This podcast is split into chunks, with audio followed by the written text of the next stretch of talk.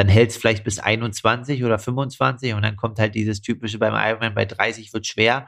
Und deswegen denke ich, dass es halt schon noch wichtig ist, am Anfang vom Laufen gut zu tanken, gut zu laden. Und ähm, ja, das ist so ein bisschen noch was Neues jetzt. Ähm, das ist quasi jetzt das erste Mal auch, wo ich halt einen starken Fokus drauf haben werde hier in Südafrika. Ja, das klingt geil. Also vor allem, wenn man sich nochmal ähm, die Statements da vom Eden anhört. Äh, Aloha Konrad nach Berlin. Grüße aus Port Elizabeth. Wie geht's dir? Aloha Kalle, äh, mir geht es hervorragend. Nach kurzer Auszeit äh, würde ich sagen, wieder voll auf dem Damm. Ich bin auch schon wieder im Training. Ähm, aber die viel wichtigere Frage, so kurz vor dem großen letzten Jahreshöhepunkt ist, wie geht's dir? Wie steht die Form? Ähm, bist du gesund? Bist du fit? Ja, natürlich hört man immer mal wieder ein bisschen rein in seinen Körper und äh, dann denkt man, da könnte was sein und da, aber eigentlich, da ist überall nichts. Ich bin, denke ich, richtig fit. Wichtig ist, dass jetzt äh, noch ein bisschen Frische rankommt. Also ähm, habe jetzt nochmal zwei, drei Intensitäten in den letzten Tagen hier gemacht, was denke ich auch wichtig ist, um den Körper auf Hochtouren zu halten. Und ja, jetzt äh, heute nur noch ein Schwimmen im äh, offenen Meer. Das wird auf alle Fälle interessant, weil der Wellengang doch ein bisschen ähm, höher ist als die letzten Jahre oder als erwartet. Aber schauen wir mal, also das werde ich äh, heute Nachmittag sehen und dann ähm, werde ich mir davon Eindruck verschaffen. Ja, und sonst bin ich eigentlich richtig, richtig guter Dinge. Das Starterfeld ist hochkarätig, also nochmal ein richtiges Highlight zum Ende des Jahres. Aber ja, da, sich da messen zu können und da ähm, anzugreifen, das wollte ich und habe Bock, am Sonntag äh, einen rauszuhauen. So ist der Plan. Und äh, das große Mysterium, vor allem für den Altersklassensportler, ist genau die Phase, in der du jetzt bist. Also klar ist, Sonntag ist Wettkampf. Soweit, so klar. Und klar ist auch, man macht so vor so einem großen Highlight natürlich eine ausgiebige Tapering-Phase, um, wie du eben sagtest, die Frische in den Körper zu holen, aber das heißt nicht gar nichts machen, sondern gezielt weniger machen und äh, die Intensitäten dosiert, aber auch nicht eingestellt betreiben. Nun vergleicht man äh, dank Strava und Co. Was machen denn die anderen so? Ähm, ich weiß ja, dass du da nicht so sehr drauf achtest, aber ich habe gesehen, dass Herr Blumenfeld, der Olympiasieger, der auch an diesem Sonntag allerdings in Cozumel sein Debüt gibt, mal in dieser Woche noch so einen lockeren Long Run gemacht hat von 40 Kilometer Länge. Ähm, würdest du sagen, das ist ein klassisches Tapering, was der macht? Nee, aber also ich denke halt einfach, dass die das ein bisschen anders fahren und da vielleicht auch andere, ähm, sage ich mal, mhm, ja, Credos haben. Also auch ein Rasmus Svensingsen ist am Dienstag irgendwie noch eine 180 oder 190 gefahren. Aber wie du schon sagst, ähm, beschäftige ich mich nicht damit ganz so viel.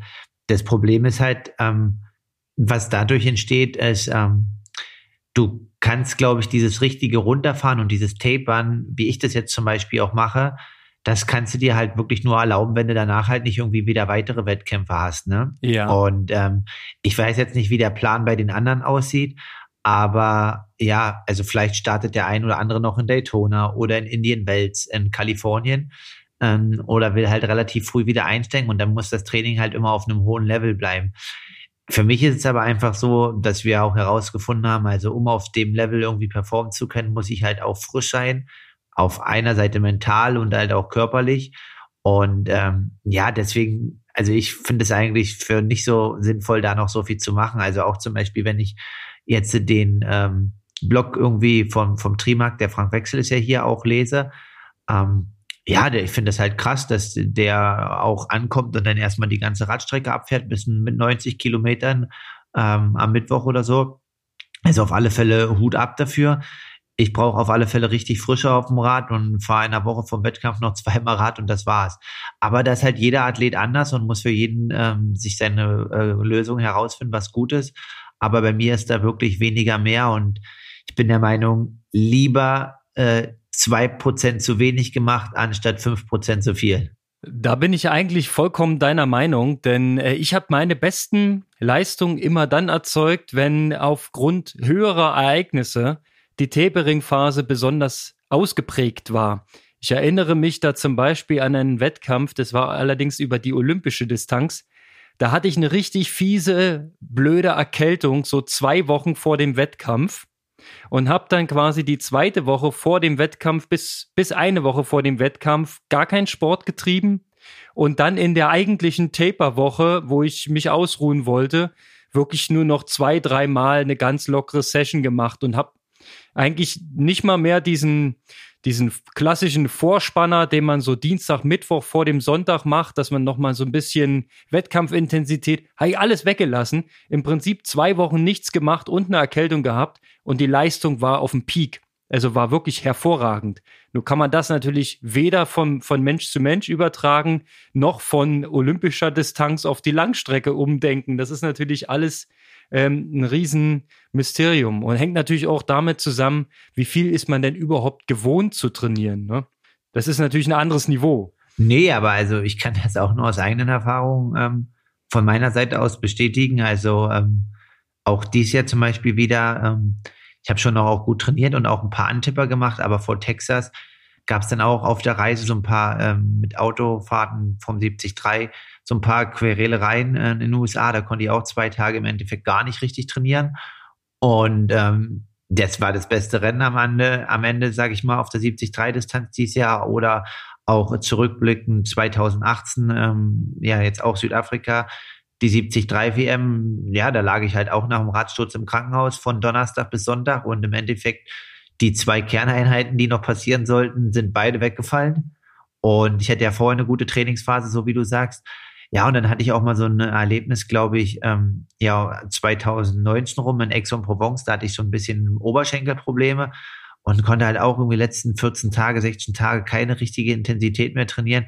Und das waren alles Wettkämpfe, wo ich sagen konnte, ich konnte all in gehen und richtig äh, was raushauen, obwohl ich halt gar nicht so frisch war. Oder auch, mh, hm, wenn wir uns erinnern, den Sebi Kienle in Hawaii, damals äh, mit der Achillessehne, wo er nur bergab laufen konnte, irgendwie zwei, drei Wochen vorher und dann halt dort auch, glaube ich, entweder äh, Dritter wurde oder war das das Jahr, wo er gewonnen hat. Oder auch ein äh, Timothy O'Donnell jetzt, ne? Also der ja angeblich irgendwie total laufunfit war beim letzten Hawaii-Auftritt ähm, und dann halt Dritter wird. 2019, genau. ne? Ja. ja. Ist er nicht sogar Zweiter geworden, Olle T.O.? Ja, genau, war Zweiter. Aber ja. auf jeden Fall mega stabil, das Ding, ja. Ähm, stimmt. Und das hat man auch, äh, das eine Beispiel von Sebi kenne ich auch so nach dem Motto, er konnte eigentlich kaum laufen trainieren, so 25 Kilometer in der Vorbereitung pro Woche war das Maximum. Und dann äh, ein ganz solides Ding hingelegt. Das finde ich ist ja auch das, das, die Besonderheit bei der Langstrecke. Du bist ja nicht ähm, bei 100% Speed. Das ist ja kein, kein Geballer im klassischen Sinne, ja. Wenn du jetzt hier so einen olympischen äh, Triathlon machst, da musst du ja wirklich an, an hohe Geschwindigkeiten ran. Ähm, da liegt ja auf der Langstrecke äh, die, der Schwerpunkt eigentlich tatsächlich eher im Energiehaushalt, im konstanten, im möglichst ökonomischen Ableisten.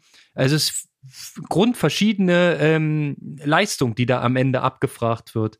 Und da ist vielleicht am Ende gar nicht so wichtig, was du vorher gemacht hast. Na klar, musst du einen, einen anständigen Trainingsload insgesamt haben. Aber wie das sich in den einzelnen Disziplinen ausgeht, hat vielleicht nicht immer was zu sagen.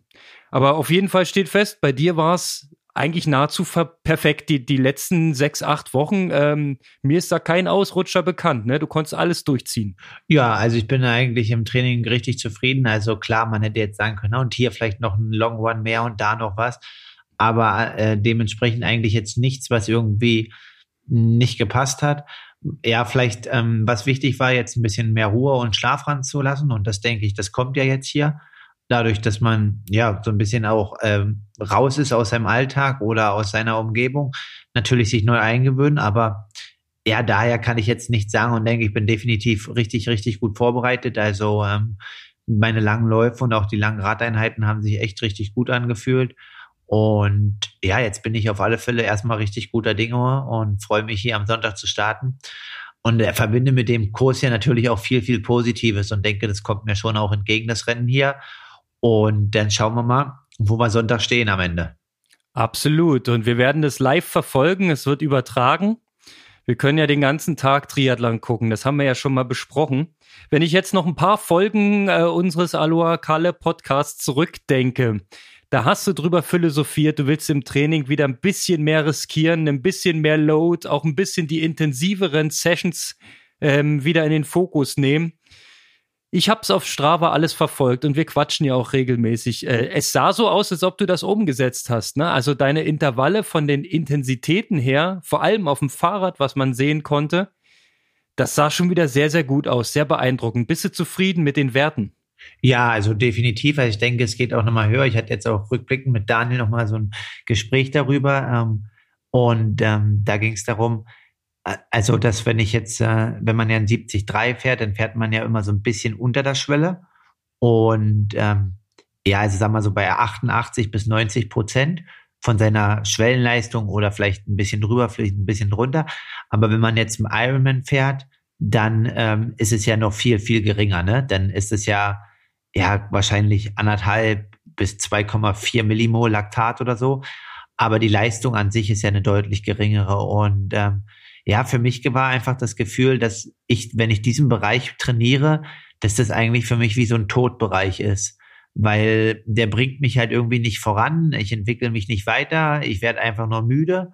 Und ähm, ja, und so wie du jetzt schon sagst, war jetzt eigentlich im Training auch, wenn man guckt, also hochintensive Phasen, ähm, dann ging es eher so ein bisschen in 70-3-Tempo.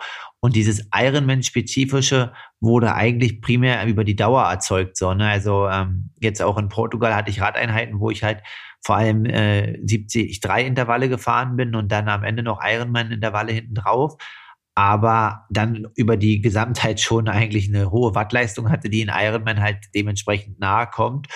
Und ich denke einfach, dass mir das gut tut und dass ich dieses, ähm, ja, vier Stunden bei einer Wattzahl fahren, jetzt vom Ironman vielleicht äh, so da mal 285 bis 300 Watt, dass ich das gar nicht brauche und auch beim langen Lauf dieses, äh, ja, jetzt zwei Stunden bei vier bis 405 äh, rumlaufen, dass das halt, ja, gut sein kann, aber ähm, dass mich das halt ermüdet und ich das halt schon gern mit einer höheren Intensität versehe und spicke.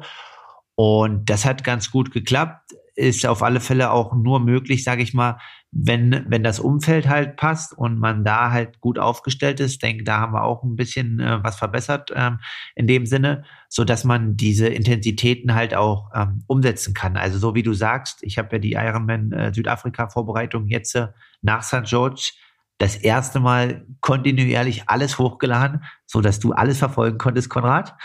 Ähm, gut, die genauen Schwimminhalte stehen jetzt nicht drauf, aber sonst ist es eigentlich zu sehen, was gemacht wurde.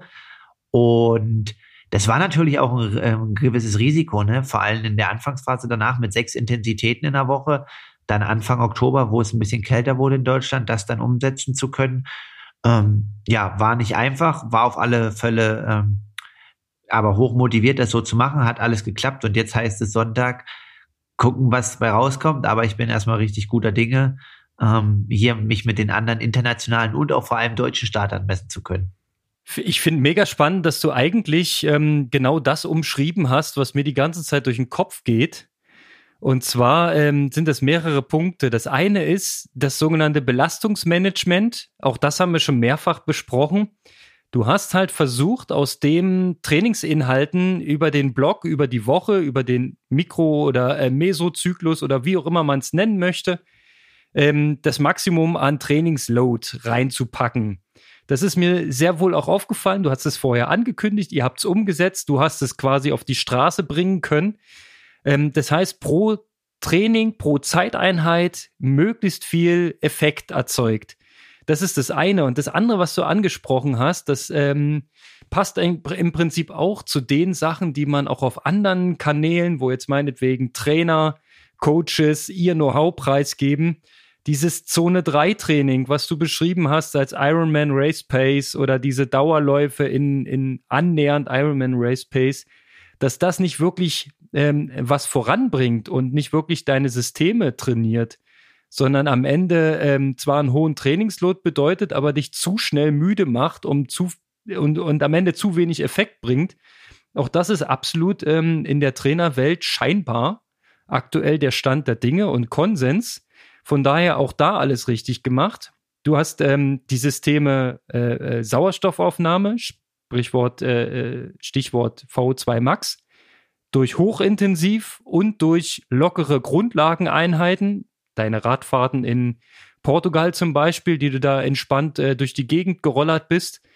Ähm, das, das, das funktioniert. Das ist quasi dieses System und dann habt ihr durch die Schwellenintervalle noch die äh, Laktatbildungsrate nach unten getrimmt, hoffentlich möglichst erfolgreich, sodass du ähm, idealerweise, wenn du auf dem Radl deine 280 Watt äh, im Durchschnitt leistest, dass du vielleicht sogar, weiß ich was, unter zwei Millimol Laktat bildest.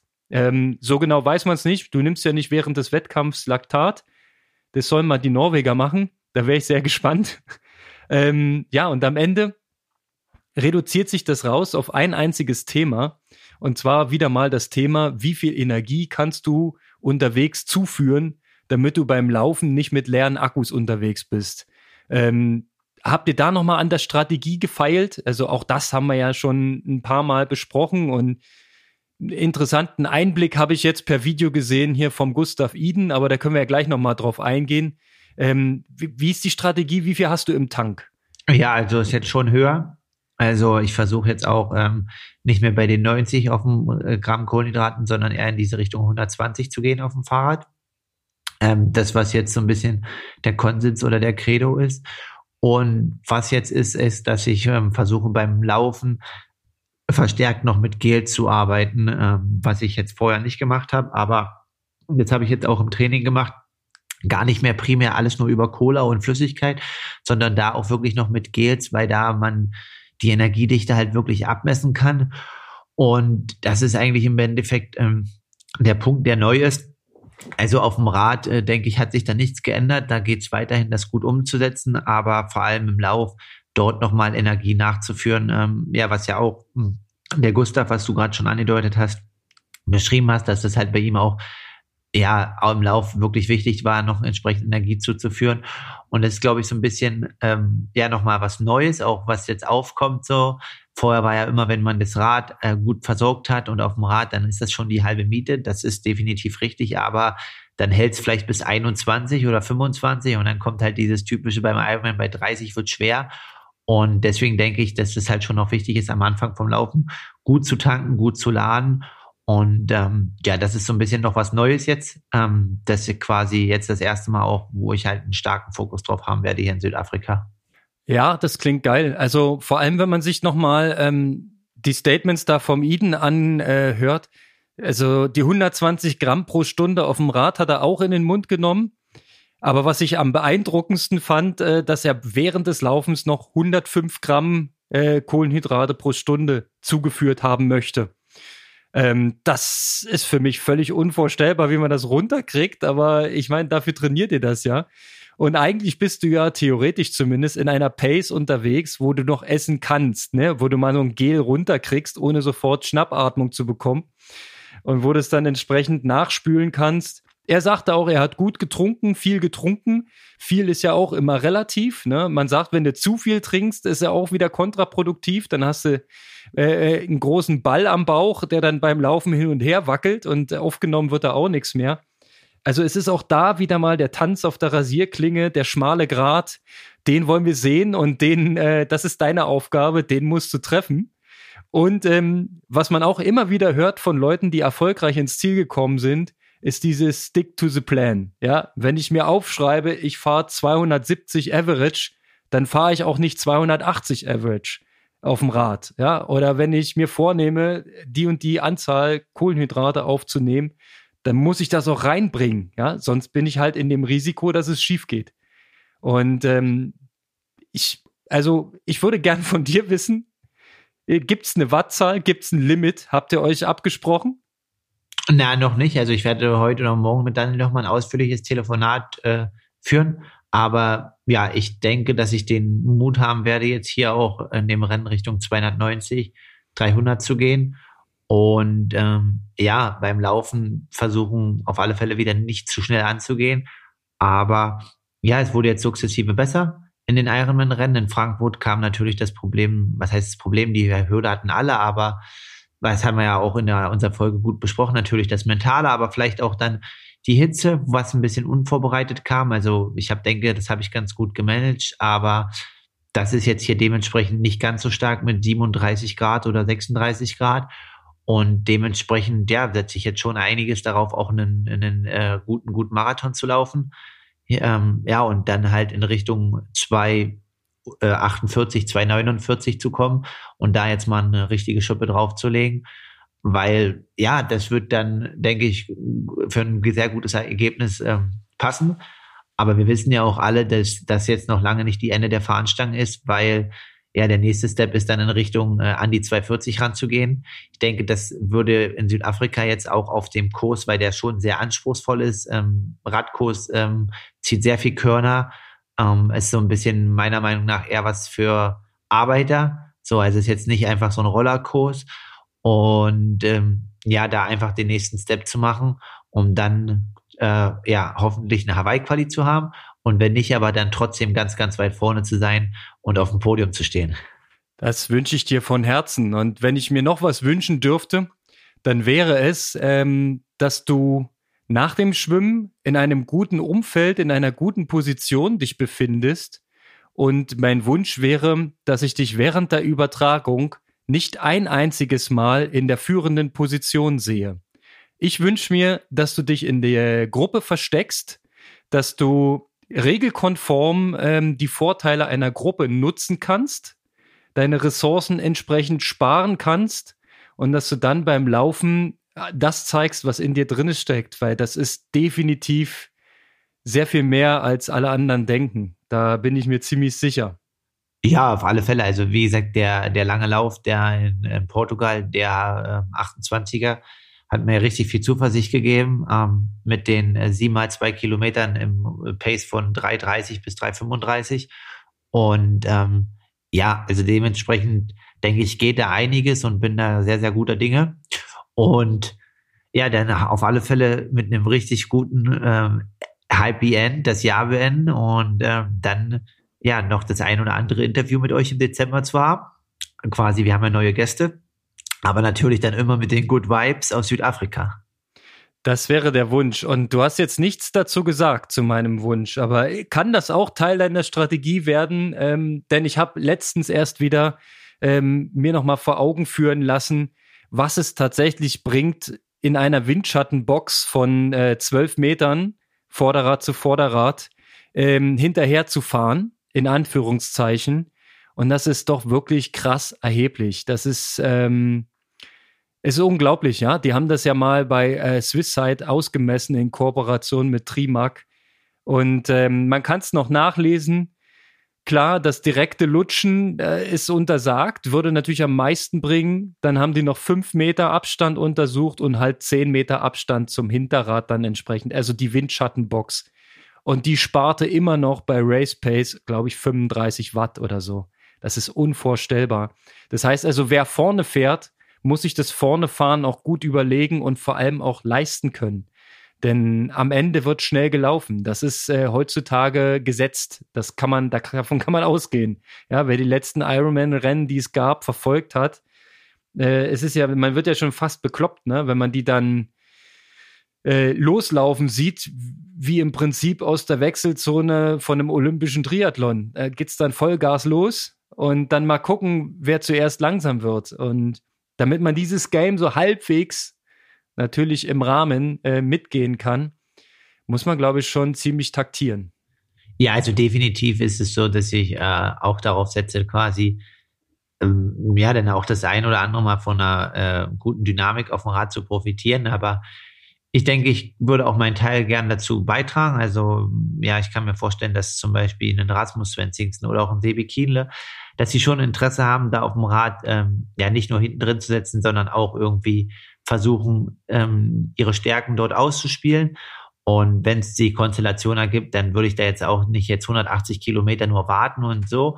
Aber ja, ich sehe mich auf alle Fälle nicht in der Position, ähm, vor allen Dingen ja, sag ich mal, mit einem Sebi Kienle, der dort das alles macht, so, ne? Also definitiv ähm, würde ich das halt schon ähnlich gestalten wollen, vielleicht wie damals 2018 bei der 73 WM. Ähm, ja, dann irgendwann gut in der Gruppe und wenn sich das dann selektiert und am Ende irgendwie drei, vier Mann rausfahren, dann möchte ich natürlich dabei sein und würde da auch gerne ja meinen Teil zu beitragen und da auch in der Lage zu sein, Akzente zu setzen. Und ähm, ja, so vielleicht auch wie in Frankfurt, bloß halt in Frankfurt hätte ich wahrscheinlich aus dem Fehler lernen sollen, ähm, dass wir da nicht erstmal eine Stunde Vollgas hinterherfahren, sondern einfach dementsprechend gucken, wenn sich die Gruppe äh, also ja ähm, konsolidiert hat. Ich sag mal, in Frankfurt hätte ich wahrscheinlich das gleiche Ergebnis erzielt, wenn ich jetzt äh, ähm, am Anfang nicht erstmal 90 Kilometer allein gefahren wäre und wäre dann am Ende mit den Polen losgefahren, mit dem Milos äh, Schowinski, der auch jetzt am Wochenende in Kosomir startet. Und dann hätte ich wahrscheinlich nicht erstmal eine Stunde lang 73 Watt fahren müssen, wäre aber am Ende genau die gleiche Radzeit gefahren, was aber energetisch mich wahrscheinlich ein bisschen besser dastehen lassen hätte am Ende. Und das ist auf alle Fälle jetzt äh, eine Sache, wo ich auch mit Daniel drüber gesprochen hat. Er meinte halt, nur weil ich nachdenke und es einmal gut gegangen ist in Frankfurt, die erste Stunde 73 Watt zu fahren, heißt das nicht, dass das das Ultima Ratio für jedes Rennen sein sollte. Und dass wir da schon vielleicht auch ein bisschen äh, konservativer diesmal reingehen, um einfach am Ende da energetisch noch nicht ganz so viel verbrannt zu haben. Und dann natürlich auch vielleicht den einen oder anderen Akzent setzen zu können bei Kilometer 120, 130. Ja, du bist äh, im Kopfe, im Geiste ein sehr offensiver Racer. Das hört man ja immer wieder durch. Ähm, ich stelle mir gerade vor, wenn du gerade Frankfurt nochmal ansprichst, hättest du die Strategie gefahren, entspannt losrollen, warten, bis einer kommt und dann entsprechend weiterfahren, so wie du eben skizziert hast. Ich bin der Meinung, du wärst deutlich schneller gelaufen noch, weil das ist die Energie, Energiereserven, die du da in der ersten Stunde investiert hast, die müssen am Ende in der letzten Stunde gefehlt haben. Das ist völlig normal. Und ich glaube, dass man im, im Laufen ähm, schneller verlieren kann, als man im Radfahren gewinnen kann. Wenn du wisst, wenn du verstehst, was ich meine. Ja, ja, ich also, weiß schon, was du meinst. Ja, also definitiv. Also bestes Beispiel bin ja jetzt hier mit dem Franzosen, da Ivan Jarich, wenn ich die Wohnung teile. Ähm, der kennt den Dennis Chevreau ganz gut, der dies ja schon zwei Marathons in einem Ironman abgeliefert hat, unter 240. Und der ist halt einfach so, wie du sagst, der ist so sicher in seiner äh, Laufperformance. Der fährt halt seine 260 bis 275 Watt. Das ist ihm auch egal, ob er da acht oder neun Minuten kassiert auf irgendwelche Leute, die vorbeifahren und dann 300, 310 Watt fahren und irgendwelche Spielchen machen.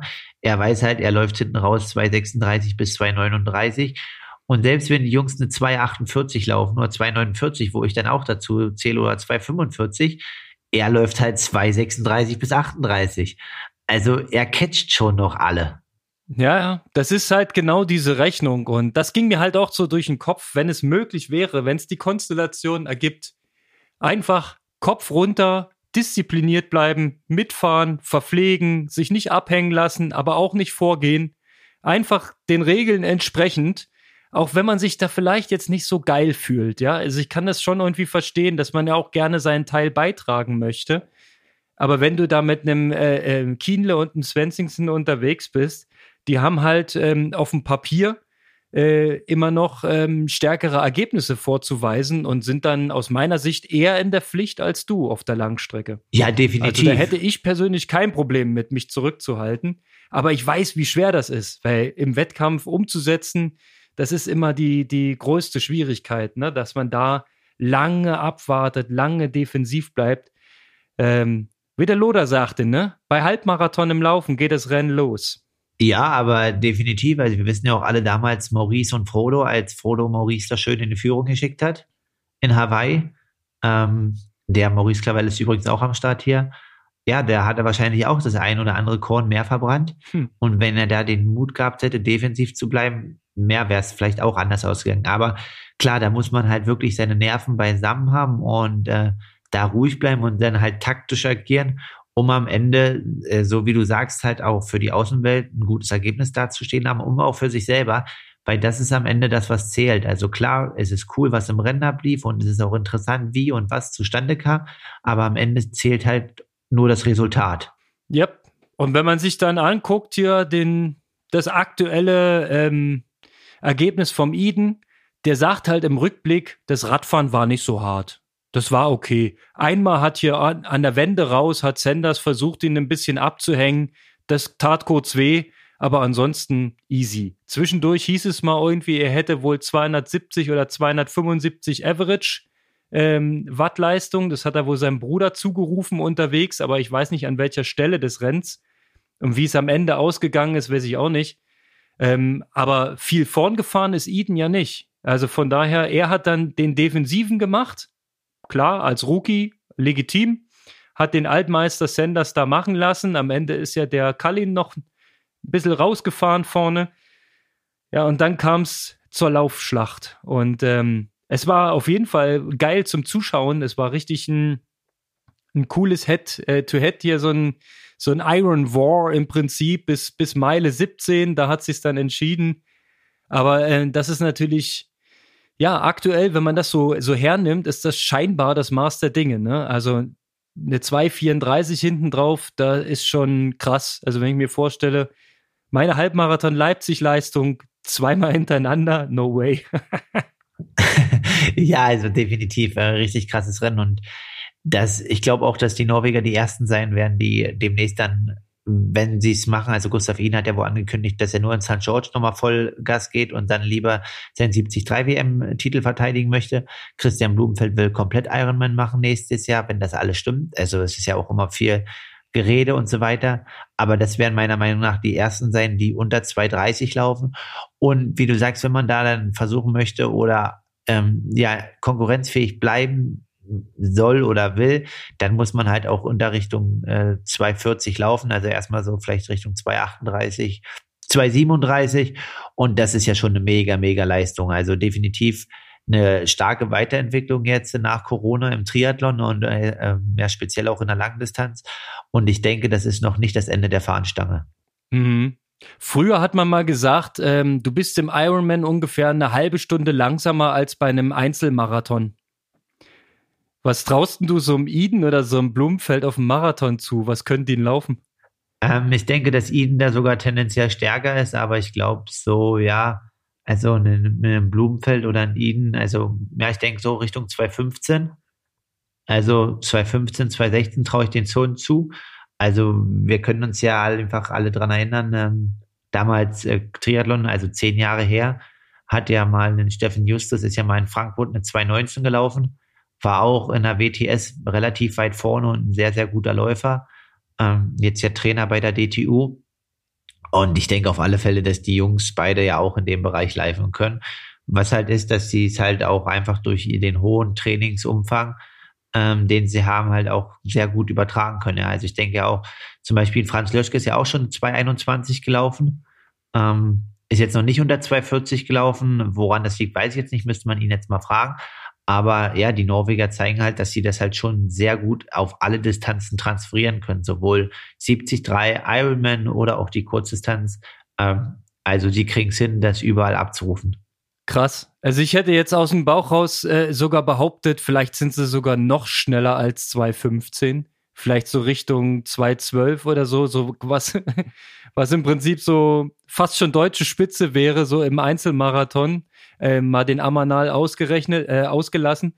Ähm, ja, aber das ist schon, schon, schon krass, ja. Also äh, käme mal auf den Versuch drauf an. Hast, hast du eigentlich mal Bock, einen Marathon mal voll zu laufen, irgendwie, um dich da mal zu testen, oder würde es einfach die Saison ru ruinieren? Ja, ich habe grundsätzlich schon Bock, ähm, aber mit der Dichte der Rennen heutzutage wird es halt echt schwierig, das zu machen und darauf sich fokus zu fokussieren.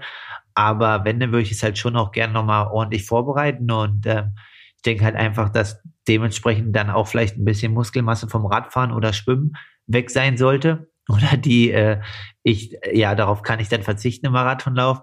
Aber grundsätzlich hätte ich schon darauf Bock. Ähm, kleiner Insight noch ist, ähm, noch weil wir ja auch immer so ein bisschen Insight von anderen wollen und Trainer.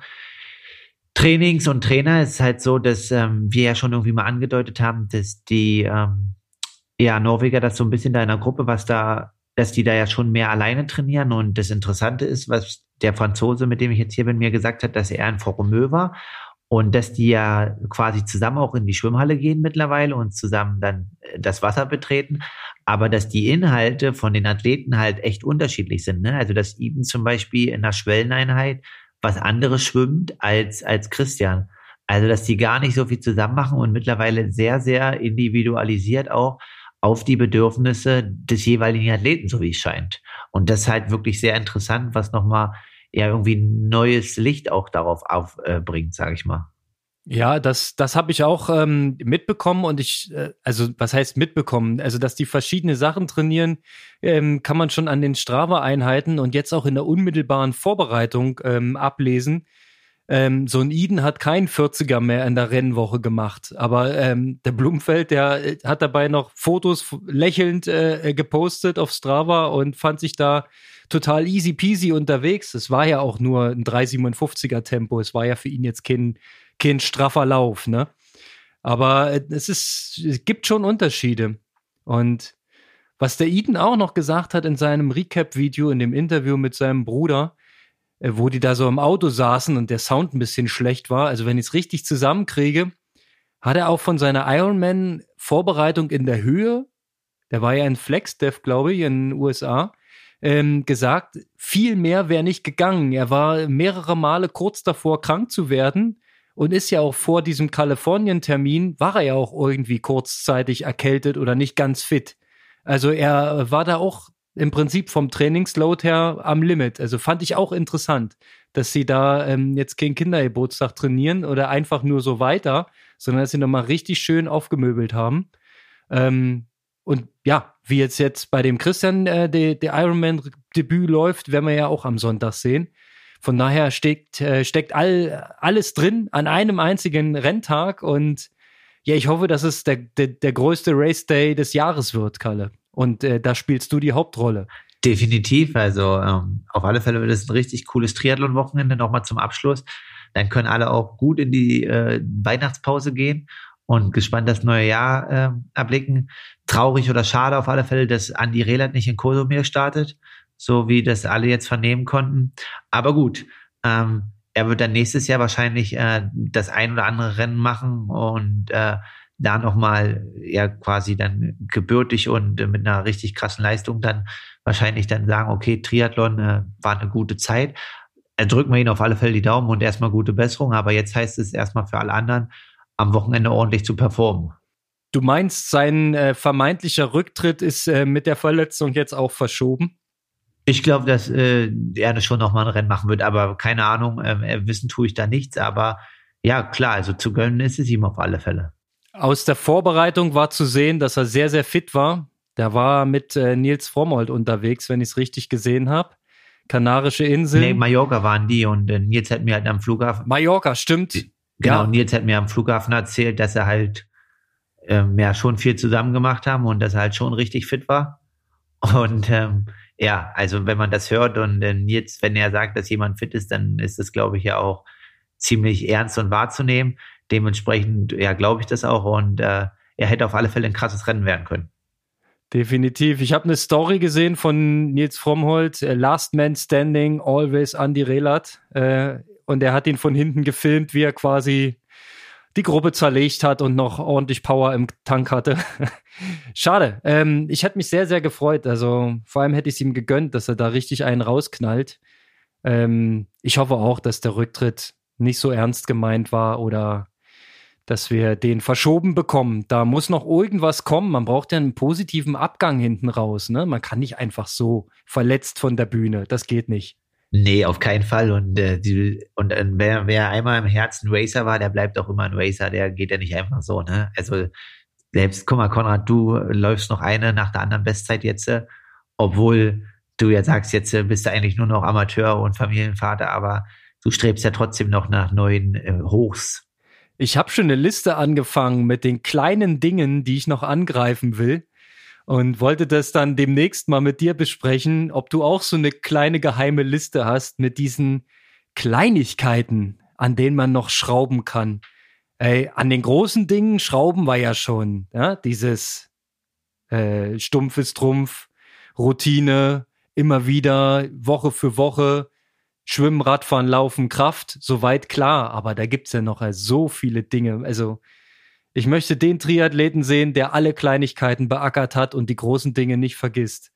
Ähm, na gut, den werden wir suchen müssen. Kalle, äh, wollen wir es mal nicht übertreiben heute? Du hast schließlich Taper-Woche und sollst dich entsprechend ausgeruht an den Start begeben am Sonntag. Ich wünsche dir noch mega schöne Tage. Ich hoffe, du hast so ein bisschen äh, Zeit auch zum Seele baumeln lassen, wenn, äh, denn neben dem Körper muss ja auch der Geist frisch sein. eine schöne Umgebung hast du auf jeden Fall. Wir durften ja schon mal ein bisschen zugucken, wo du trainieren und aktuell leben darfst. Und äh, dann bleibt mir nichts weiter übrig, als ähm, dir ein ordentliches Aloha rüber zu werfen und ein All-In am Sonntag. Das wird. Ich habe ein richtig, richtig gutes Gefühl. Ja, danke auf alle Fälle. Ähm, Grüße auch erstmal nach Berlin und an alle Hörer. Ich hoffe, ihr verfolgt das Rennen bei Facebook Live oder im Ticker, wenn ihr unterwegs seid und ähm, da, wie wir, nicht die beste Internetverbindung hier haben. Aber ja, ich freue mich auf alle Fälle und ähm, freue mich dann auch natürlich danach, vielleicht das ein oder andere Gespräch mit dem einen oder anderen Profi zu führen, was äh, er von dem Rennen denkt und äh, wie er sich gefühlt hat. Vorher ist da jetzt wenig Zeit, weil jeder sich auf sich konzentrieren muss und auch ich. Aber ja, da ist vielleicht das ein oder andere, was wir dann ähm, im Podcast dann anders mal aus einem anderen Blickwinkel betrachten. Ja, können wir mal gespannt sein. Vielleicht hat Micha da auch noch eine Idee, auf was er Bock hätte irgendwie am Montag, was ich machen kann. Ähm, bin ich mal gespannt und wozu ich noch komme. Aber jetzt heißt es erstmal all in. Ähm, ja, cool auf alle Fälle, dass alle Hörer weiterhin dabei sind, äh, mir die Daumen drücken und dass die Community stetig wächst. Das macht Spaß. Und ähm, ja, ich habe Bock, euch daran teilhaben zu lassen. Also Aloha und bis nächste Woche. Aloha Kalle, bis bald, wir sehen uns.